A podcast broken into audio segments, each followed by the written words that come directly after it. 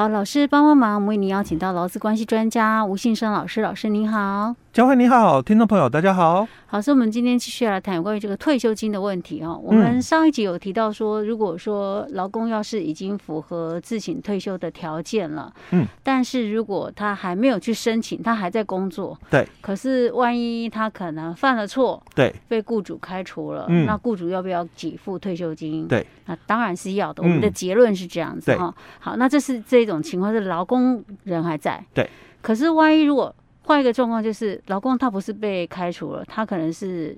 不管什么原因他过世了，人走了，嗯，那雇主还要不要给这个退休金呢？我原本一开始是以为说应该要吧，因为既然退休金都已经形成权已经形成了，那就应该雇就是他的继承人可能就应该可以跟雇主要退休金啊。但是事实上是不是这么简单呢？我们今天要继续来探讨这个问题。嗯、对，嗯，好，那我们先来探讨一种情况了哦，因为。我们在上一集已经提到了，退休也是离职哦。那因为我已经工作满三年以上嘛，所以我一定要在三十天前预告雇主。嗯，所以假如哦，老公他是在这个预告雇主哦，他三十天后嘛，嗯，他要退休了。是，那在这个预告期往生的话，那我想我我所看到的资料了哦，大多数我也也相信了哦，因为大多数人也应该都就是认同，嗯，因为我已经。这个老公哦，已经提出了，我跟公司提出申请哦，但是很不幸的是，我在这个预告期间嘛，三十天内往生嘛，所以当然我已经说我要退休了，嗯。那当然雇主也收到这个讯息哦，所以这个应该已经有达到告知的一个情况哦。那虽然公司钱还没发给，因为退休的时间还没到，但是他在这个这个预告的一个期间哦，往生了哦。那当然，雇主哦一定会要发给这个退休金哦。这这个之前我们呃也看过哦，曾经有一个案例，他是这样的哦，就是一个满这个二十五年的这个老公，自己退休条件符合了，是，但他没有马上退休哦，就是可能像我们上一集提到的，他也想说，哎，我还可以做年轻嘛，就继续工作，嗯，可是后来才发现自己罹癌，嗯，哦，但。早期的话嘛，因为罹患癌症的话，有些就是发现的时候已经是末期哦，所以可能很快哦就就往生哦。是，所以当他已经知道他自己是癌症末期的时候，嗯，在接受那个住院的一个治疗期间，嗯，哦，那他就可能有感觉啦，哦，可能自己日子不久，是，所以就叫他的这个前妻哦，应该媒体我看到是讲前妻，但有可能是往生之后，然后那我他。是这样讲，反正就找他的前妻来了，嗯、然后交代了一些事情之后，嗯、就请他的前妻哦打电话跟公司讲，嗯、说他要申请退休。好哦，那果不其然哦，就是他打完电话以后，嗯，两天就走了，就走了。哦哦，当然公司就讲说，那我们没申到，嗯、没有收到这个申请。的一个部分，嗯，所以就不给付。是。哦，但后来就是。查资料说，人家已经有申请，因为有电话记录什么的哦，所以最后判决是公司还是要给，要给，因为老公有提出申请。哎，老师是刚刚刚讲这，我正想要问呢。嗯，我刚刚问的问题是说，如果我只是先口头讲，我还没有来得及做那个我书面的申请，那这样算不算呢？哎，这个因为意思表示哦，已经。提出了，嗯，哦，所以虽然哦，我们讲就程序啦，嗯，不是很完备，是。哦，但是毕竟老公说他意思表示有表达出来了，嗯，所以他人在医院嘛，哦，所以当然他没有办法，就是这个很亲，我我就是亲自然后来跟公司表达，嗯，他可能透过家人嘛，哦，来先跟公司说，哎，我要申请退休哦，所以。他还是做喽，嗯，哦，做出这样的意思表示喽，所以在法法律上的一个认定是符合条件的。可是像他那个是因为他的家属有打电话啊，如果假设他不是啊，比如说他可能是呃同事来探望他，或主管来探望他的时候，他口头跟他讲，嗯，说啊，不然我要申请，我要来申请退休，嗯，这个没有证据，这个就比较麻烦，就是。因为刚刚我们的是有电话哦，那其实电话的话又一个困扰，其实通常啦，我们查资料只能查到就是有这个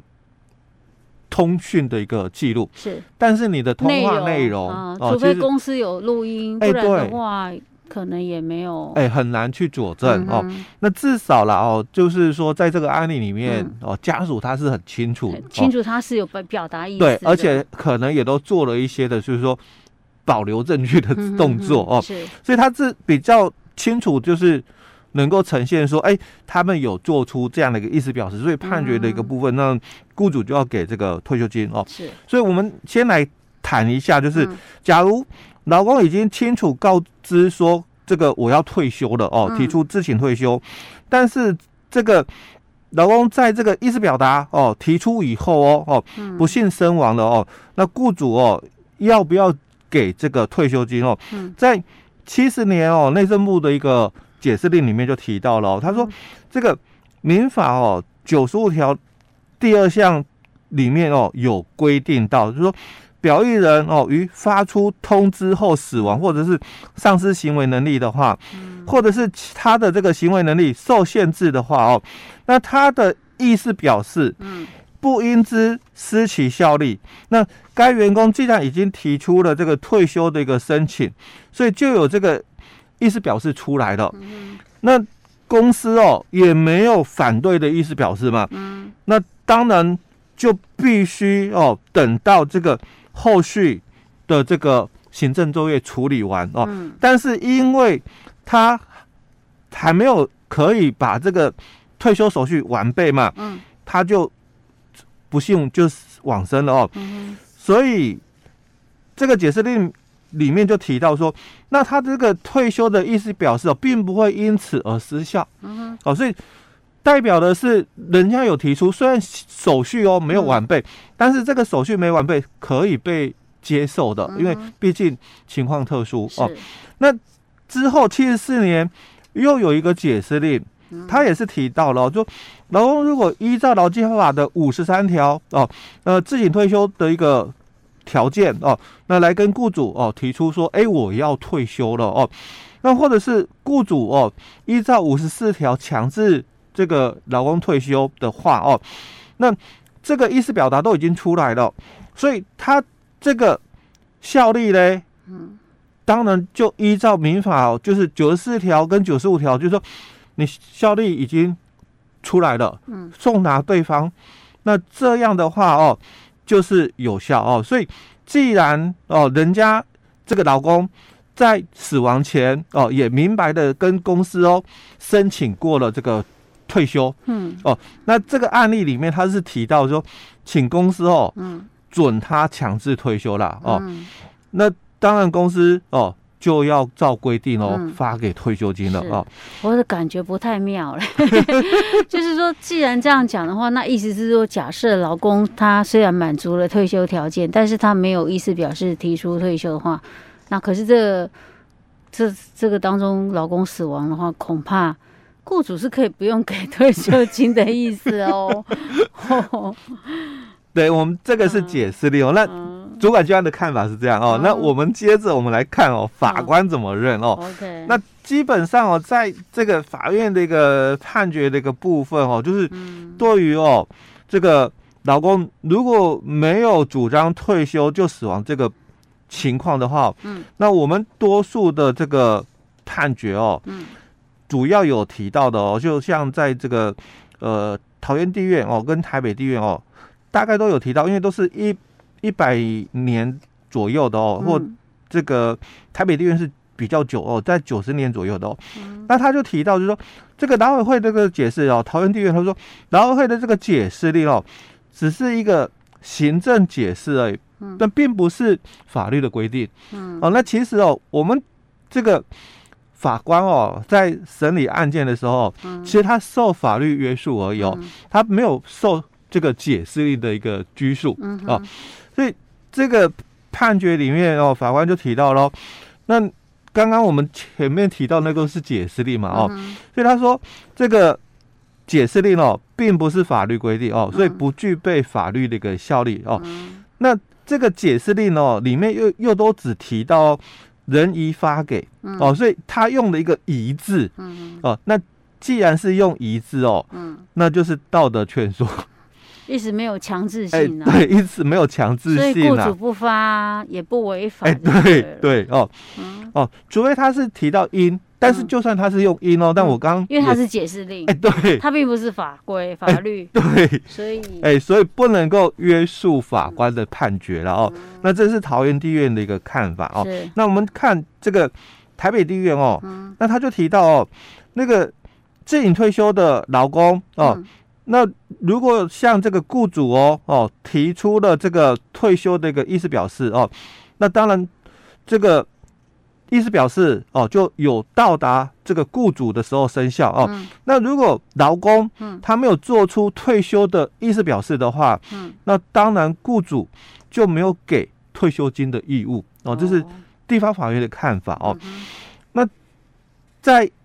一百零六年一样哦，就是台北地院的一个看法里面，他也提到了、哦，他说这个员工哦，虽然有符合五十三条锁定的自行退休这个情形哦。嗯但是他在生前并没有向这个公司哦提出我要退休这样的一个意思表示的一个部分的话哦，那当然公司哦也没有依照五十四条强制他退休，嗯。哦，所以既然你也没提，我也没有强制你，那当然我们。没有对这个退休达成共识嘛？嗯，所以如果劳工哦他没提嘛，嗯，那公司也没有讲说我要强制退休你，嗯，那自然哦，因为我们都不知道这件事情，所以劳工往生，嗯，那当然就没有所谓的退休金这个部分啊。那这个是在我们的这个法院这个见解里面，他就提到哦，主要的是劳工如果没有做出退休的意思表示的话哦，那。身故了嘛？嗯，那就是契约也终止。嗯啊，但雇主哦，基本上哦，不需要发给退休金的。是，OK，好，所以我们的结论就是，如果劳工虽然已经满足了退休条件了，但是他只要没有提出退休申请，但是劳工可能因故死亡的话，雇主是不需要发给退休金的。这样结论就是这样。哎，这是法院的一个见解。对，okay, 法院见解大概就是等于是金牌了啦，嗯，对不对？就是大概就是这个样子。所以这样想想的话，现在劳退薪制六趴，好像算起来也不不不太差嘞。至少我每个月都有给先给了。但是因为哦，佳慧有提到劳退薪制六趴，可是我们在劳退薪制六趴，因为九四年哦，我们为什么会有薪制？嗯，哦，这个我们。再从这个地方来解释的话，嗯，因为有些东西哦，嗯，